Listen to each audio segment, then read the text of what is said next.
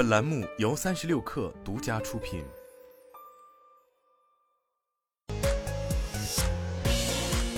网罗新商业领域全天最热消息，欢迎收听快讯不联播，我是金盛。三十六氪获悉，据港交所文件，股民控股有限公司向港交所提交上市申请书，联席保荐人为高盛和瑞银集团。日前，百度宣布终止收购 YY 直播，引发广泛关注。一名知情人士今天告诉记者，该项收购终止是因为未获得相关监管部门的批准，未获批准的具体原因与反垄断有关。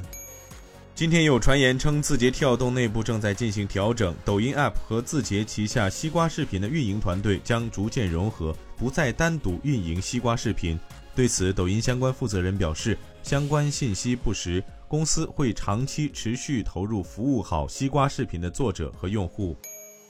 小米公司发言人在微博发布消息称，最近关注到一张关于小米汽车产业链的图片，经核实，其中内容至少有百分之五十完全错误。对此漏洞百出的信息汇总以及对公众投资者带来的误导，我们深感不解，特此澄清。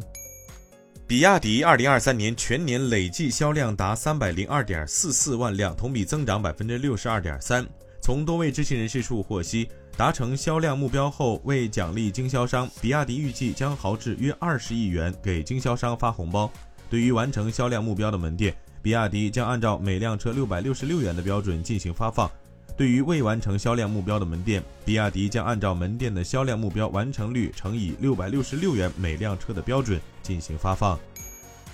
今天消息，达能已签署协议，将其在美国的有机乳制品业务 Horizon Organic 和 Wallaby 出售给投资公司 Platinum Equity。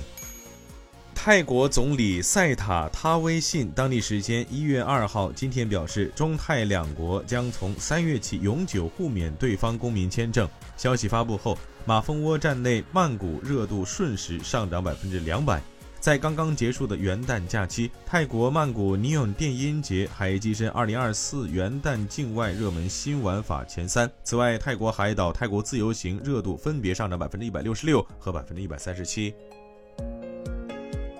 以上就是今天的全部内容，咱们明天见。